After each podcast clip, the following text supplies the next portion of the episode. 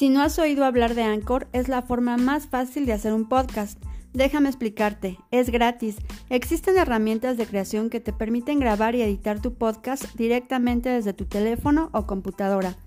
Anchor distribuirá tu podcast por ti para que puedan escucharlo en Spotify, Apple Podcasts y muchas más. Puedes ganar dinero con tu podcast sin una audiencia mínima. Es todo lo que necesitas para hacer un podcast en un solo lugar. Descarga la aplicación gratuita Anchor o ve a anchor.fm para comenzar. Hola, te doy la bienvenida y me presento. Yo soy Claudia Salguero y soy youtuber en un canal en el cual podrás encontrar muchos tutoriales creativos con los cuales incluso podrías hasta iniciar un pequeño negocio. Pero al abrir este podcast que se llama Reflejando Emociones, mi objetivo es que me conozcas tal cual soy, una mujer con muchas ganas de expresar su opinión sobre temas importantes del día a día, como por ejemplo mi amor por la creatividad, o el reciclaje y cómo el simple hecho de elaborar algo con tus propias manos puede ser una terapia maravillosa para tu salud emocional. Precisamente esto es parte del tema que vamos a tratar hoy, la pandemia y la ansiedad. Sin ninguna duda, la pandemia que inició el año pasado, 2020, llegó a ser un parteaguas en la sociedad mundial, ya que nuestras costumbres en general han dado un giro de 180 grados. Bueno, por lo menos para algunas personas, ya que otras lamentablemente se han estado comportando de manera totalmente irracional e inhumana. Al principio fue la restricción para salir, la famosa cuarentena que tuvimos que aprender a sobrellevar el uso de la mascarilla o tapabocas, que a pesar del tiempo que ya pasó y en el cual deberíamos estar ya acostumbrados a usarla, todavía hay momentos en que llega a resultar desesperante no poder retirártela en cualquier momento y respirar a gusto.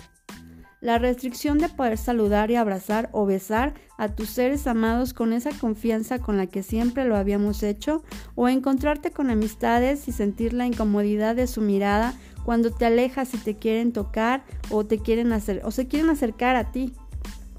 Salir a hacer tus compras de comida o despensa tratando de esquivar a todas esas personas a quienes no se les da la gana respetar el protocolo de prevención.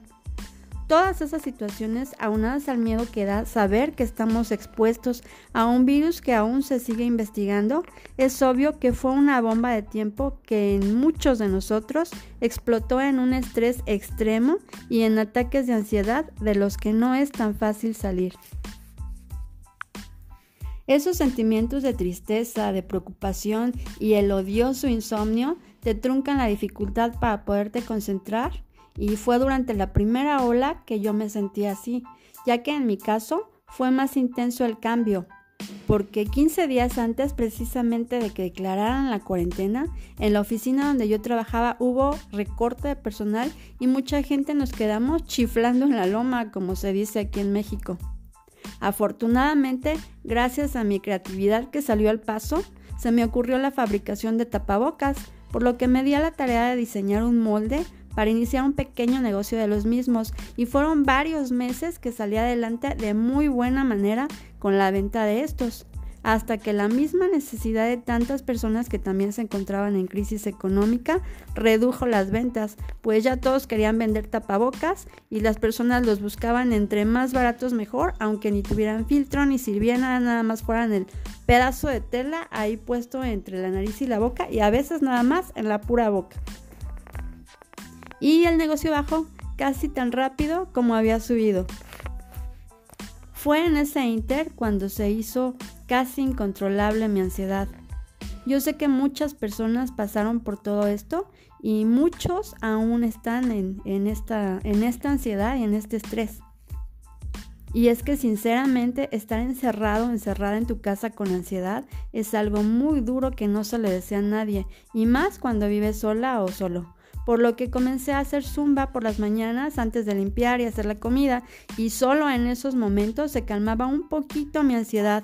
Pero cuando ya había terminado y había comido y todo, y me sentaba un ratito a ver Netflix, porque sinceramente no me daban ganas de hacer otra cosa, era cuando la ansiedad volvía con toda su, con toda su intensidad. Y me envolvía tanto que miraba la pantalla sin ver sin concentrarme en la serie que, había puesto ni nada, no le entendía nada, yo nada más estaba pensando en mis problemas, en, mis preocupaciones, en mi estrés.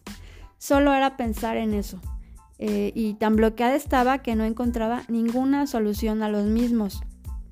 Cuando mi hija me visitaba, el simple hecho de verla me inyectaba alegría y fuerzas a pesar de que no nos hemos podido abrazar desde que inició la pandemia porque tenemos miedo de ser asintomáticas en algún momento y no queremos arriesgarnos de ninguna manera. Pero yo la veía que llegaba, se sentaba en el sofá, eh, se adentraba en su celular, súper concentrada y contenta, riéndose, este, poniendo la música, la misma música como 20 veces. Ella fue la que me enseñó que existía el TikTok y bajé también la aplicación y sí, exactamente fue adictivo totalmente ver video tras video. Y me apena un poquito decirlo, pero pues mágicamente fue el TikTok lo que me curó esa depresión y ansiedad durante la primera ola de la pandemia. Y empecé a subir videos y bailaba en ellos y hacía retos, incluso subí algunos mini tutoriales y todo muy bien durante algunos meses. En esa temporada de habernos encontrado en mi ciudad en semáforo rojo, Pasamos a semáforo naranja y empezó a salir más gente a la calle, pero ya sin cuidados. Salían con el, con el tapabocas mal puesto o sin el tapabocas ya de plano como si el virus ya hubiera sido erradicado. Para pocos fue obvio que el cambio de semáforo no fue porque disminuyeran los casos de contagio, sino porque la escasa economía ya estaba golpeando a mucha gente y el gobierno tan honorable que tenemos, y digo honorable entre comillas, se dio a las peticiones de empresas y comerciantes sin importarles realmente la seguridad de la gente. Y como en muchos otros países, regresamos casi enseguida a semáforo rojo nuevamente y esta segunda ola fue mucho más sádica que la primera. Empezaron a ser continuas las noticias de fallecimientos de conocidos, entrabas a Facebook, bueno, sigues entrando a Facebook y solo lees peticiones de oración por contagiados de COVID o solicitud de apoyo para conseguir tanques de oxígeno que solicitan con desesperación. Eh, en YouTube también puras malas noticias, amistades enfermando, familiares enfermando, todo eso desgració totalmente todo lo que TikTok había logrado en mí y volví a caer en la ansiedad y de una manera mucho más fuerte. Pero ese es el punto a donde quiero llegar. Volví a la misma conducta, aunque ya ni hacía zumba diariamente, solamente hacía los quehaceres de la casa, eh, terminaba de hacer la comida, me bañaba, comía y a sentarme a ver algo en la pantalla, aunque nada más fuera verla así muy superficialmente porque ni atención realmente la ponía. Eh, solo para que me abrazara la ansiedad, a eso me sentaba y estuve así días y días sintiendo ese hartazgo, ese miedo a todo, esa desesperación e impotencia. Pero dentro de todo, en esos momentos sí me di cuenta de algo. Solo cuando trabajaba en algún video o me ponía a editar o terminaba algún pedido de costuras o de algo que me hubieran encargado de las manualidades que hago o me ocupaba. De cualquier forma, me ocupaba en algo, la ansiedad se iba. A eso me refiero exactamente. He leído en varias partes de Internet que para prevenir la ansiedad hay que tener una alimentación balanceada, eso está perfecto, dormir muy bien, nuestras 8 horas al día mínimo, está muy bien eso, hacer ejercicio y eso es para también tener nuestras, nuestras defensas eh, en buen estado. Tampoco se deben de leer noticias sobre el COVID, sobre todo eso, no leerlas porque yo creo que eso es lo que más deprime a todo el mundo. Pero algo que también ayuda demasiado, como lo dije en el primer segmento, es ocuparte. No estar solo sentado o sentada, sino ocuparte en hacer manualidades, artesanías. De verdad quisiera que la gente que está pasando por toda esta ansiedad o estrés hiciera el intento de trabajar con sus manos, aunque sea un ratito, para que vieran el cambio.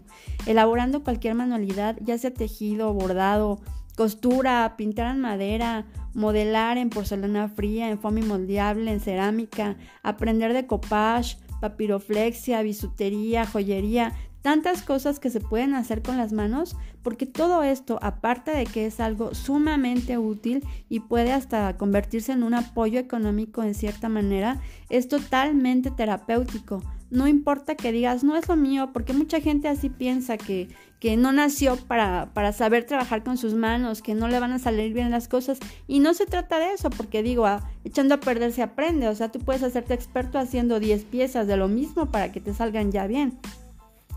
Hay que hacer el esfuerzo, hay que adentrarse en escoger alguna artesanía o manualidad con la que quisieras decorar tu casa o tu ropa, hacer alguna prenda, fabricar tus joyas, algo con lo que sientas atracción y empezar a practicarlo. Eso, precisamente eso, es lo que he estado haciendo y de verdad que es lo único que me ha sacado de esta incertidumbre tan desquiciante que provoca la ansiedad. Bueno, eso y que también he estado rezando mucho. Vale la pena que pruebes con empeño si en verdad quieres empezar a encontrar salud emocional. Y bueno, con esto cierro el segmento de hoy, mis queridas y queridos oyentes. Si quieren comentarme algo al respecto, les pido que me sigan en mis redes sociales. En Facebook me encuentran como Claudia Workshop 26 en Instagram y en TikTok me encuentran como Claudia Workshop Oficial y también suscríbanse a mi canal de YouTube que se llama Claudia Workshop. Y hasta el próximo segmento.